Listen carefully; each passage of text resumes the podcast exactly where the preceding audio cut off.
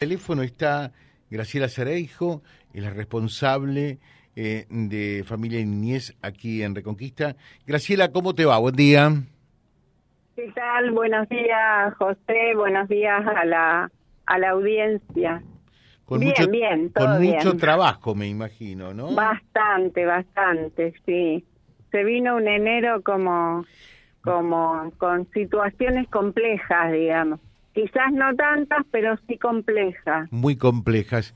Eh, una de ellas es la que nos están consultando y por eso volcamos la pregunta, que es lo que debemos de hacer, ¿no? Eh, con, con, con este joven, con eh, este adolescente eh, en Avellaneda que en principio eh, participó de los hechos que terminaron con la vida de, de Oliva, eh, donde el Dermotex le dio positivo.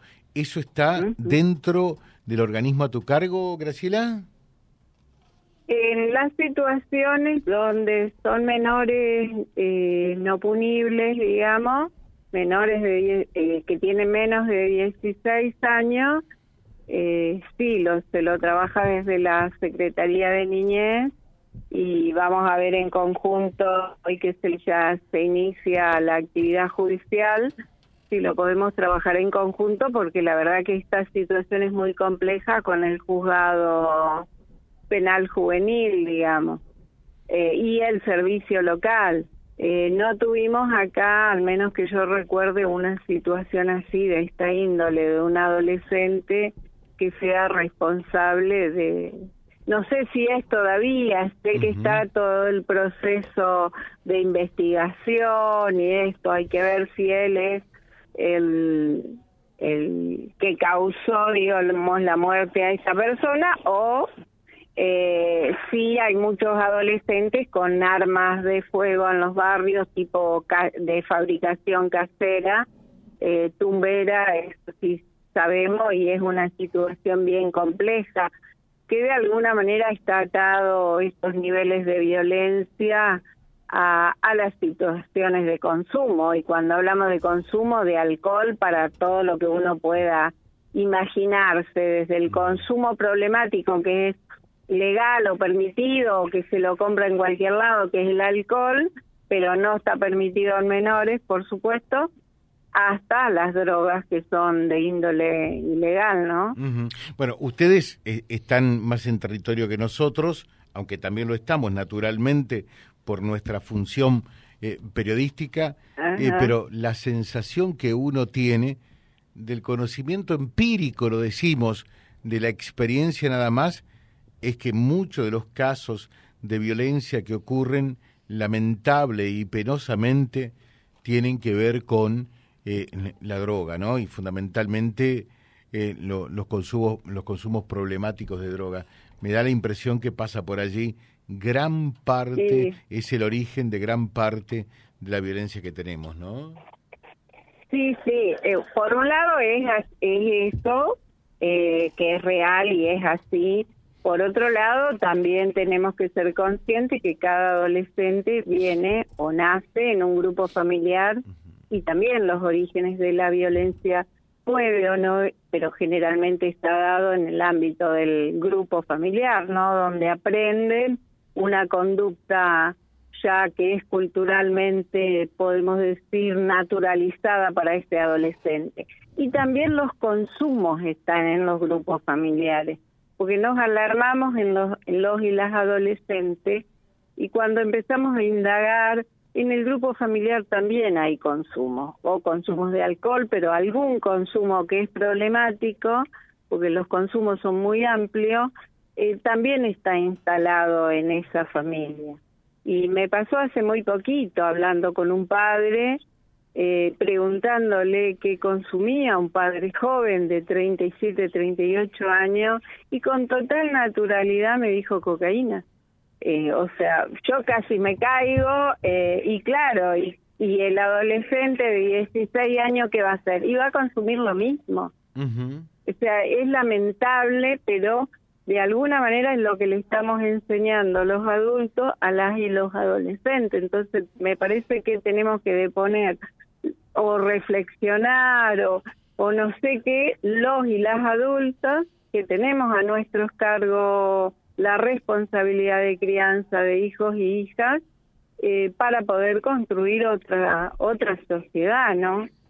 Y esto es urgente ya, no tenemos que demorar ni y, y esta situación no solo la tenemos acá en la región, la provincia está armada, es uno de los temas que salió eh, sobre todo en todas las asambleas del Consejo Provincial de Niñez, es una de las temáticas que tiene en la agenda la Secretaría de Niñez para trabajar este año eh, y ver de qué manera, y esto tiene que ser en conjunto, no aislado un organismo, sino todos los ministerios, seguridad, salud, educación, el Ministerio de Desarrollo Social a través de la Secretaría de Niñez, bueno, absolutamente todos los ministerios articulados, porque un área sola no va a hacer nada, digamos. Claro, a mí me da la impresión que eh, en tu caso y la delegación acá deben sentir, por ejemplo, impotencia. ¿Qué pueden hacer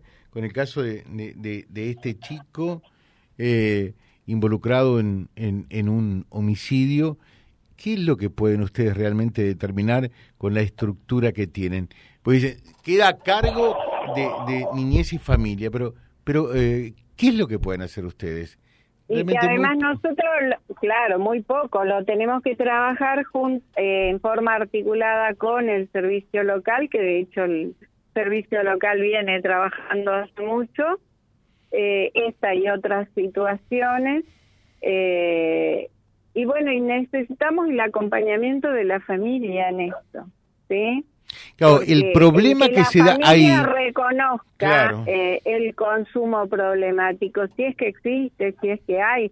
Yo la verdad no sé, no me atrevería a afirmarlo. Y necesitamos el apoyo de la familia. Después nosotros buscamos espacios de rehabilitación, ¿sí?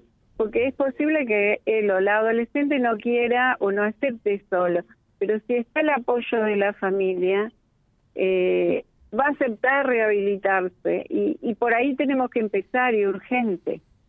Y te, la Secretaría de Niñez tiene convenio con instituciones, de hecho nosotros tenemos chicos alojados en centros de rehabilitación, que no son pocos, que están yendo bien, que tienen altibajo, que se quieren volver, pero que no se admite que vuelva, eh, que no es fácil, porque no es para nada fácil salir de, de eso, de esta situación, pero hay que empezar a trabajarla y en forma yo diría más masiva, no sé cómo decirlo. Bueno, claro, porque a, ver, eh, uno de los problemas, Graciela, que uno advierte, y ustedes también, pero nosotros que estamos a, veces con la institución eh, a la que pertenezco y demás en territorio, eh, es lo que mucha gente por allí pregunta, dice, ¿y la familia dónde está?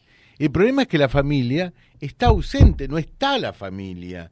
Eh, y, vos sabés que hay tantísimas familias. Eh, en la mayoría de los casos de estas características, eh, la familia no existe realmente, ¿no? Claro, existe, pero no existe desempeñando su responsabilidad parental, ¿no? Exacto. ese es el tema. Eh, me parece que el Estado tampoco podemos ocupar el rol y el espacio, más allá de que tenemos muchas situaciones que lo estamos haciendo, de la familia y en todas las situaciones. Entonces me parece que acá la, primera reflexión es para la familia, para los adultos. Claro, ¿Dónde están? ¿Qué están haciendo? Y si ese adolescente o ese niño o esa niña está en este mundo, es porque alguien lo gestó. sí, sí. ¿Sí? Alguien lo gestó y para qué lo gestó. Entonces me parece que esa es la primera reflexión. tenemos muchas situaciones donde dice, háganse cargo, yo ya estoy cansado o cansada. ¿Y cómo nos vamos a hacer cargo de hijos que son, que tienen su papá y su mamá y porque están cansados o cansadas? Hay instituciones acá, desde el municipio de Reconquista o de en varios municipios y comunas de la región, más instituciones como San Oscar Romero, Buen Samaritano, el espacio de Copayo, o sea, hay instituciones donde ese papá y esa mamá va a ser orientado y acompañado eh, para sobrellevar las situaciones. Si es que realmente quieren, vuelvo a insistir, porque a veces están muy atravesados por el consumo y no quieren acompañar a sus hijos porque tienen que empezar por ellos o por ellas. Entonces, eh, perdón, perdón, Graciela, perdón. Em, eh, y hay casos donde ya el consumo de droga eh, es generacional, o sea, viene del padre a los hijos y eventualmente ya a los nietos, ¿no? Sí, sí, sí, sí, es así. Es una cadena que si los adultos no tomamos conciencia no le podemos pedir a los a los adolescentes o a los niños y en edades cada vez más tempranas. Eh, Ese es otro problema. es otro problema. Mm. Claro, y no hay conciencia que esto afecta a la salud mental de esos niños, niñas y adolescentes. Afecta al rendimiento escolar, afecta a toda la vida. Eh, eh, porque esa, esa persona que es pequeña aún, que está creciendo, si no tiene eh, buenos hábitos, buena salud en todos los aspectos, ¿no? Desde la alimentación, eh, actividades físicas, bueno, un montón de cuestiones que hacen falta para un buen desarrollo. Y no podemos decir que no haya actividades deportivas porque están en todos los barrios, hay muchos clubes, o sea, hay, hay recursos. Lo que pasa es que tenemos que aprender a, usar, digamos, en el buen sentido de la palabra uso, de todos esos recursos que hay. Gracias, Graciela, muy atenta. Muchas gracias como siempre. No, ¿eh? por favor, gracias a ustedes, gracias, muy amables. Gracias.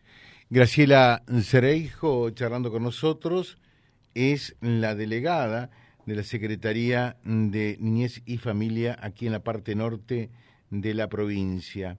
Precisamente de la delegación a su cargo eh, está eh, este niño, niño adolescente ya, de 15 años, que algún grado de participación se estima, eh, tuvo en el homicidio de Oliva. Que claro, queda a la custodia de su familia, que es un sujeto ausente, que no es tan presente, ¿no? Entonces, ¿de qué custodia se puede llegar a hablar? Y creo que Graciela eh, lo plantea con mucha crudeza, con eh, total realidad que realmente eh, la, la, estructura que ellos tienen escapa a las posibilidades de brindar respuestas concretas ante eh, el, el grado de situación y cómo se ha ido deteriorando todo en este último tiempo. Vía Libre, siempre arriba y adelante. Vialibre.ar, nuestra página en la web, a solo un clic de distancia www.vialibre.ar. Vialibre.ar. Vía Libre, siempre en positivo.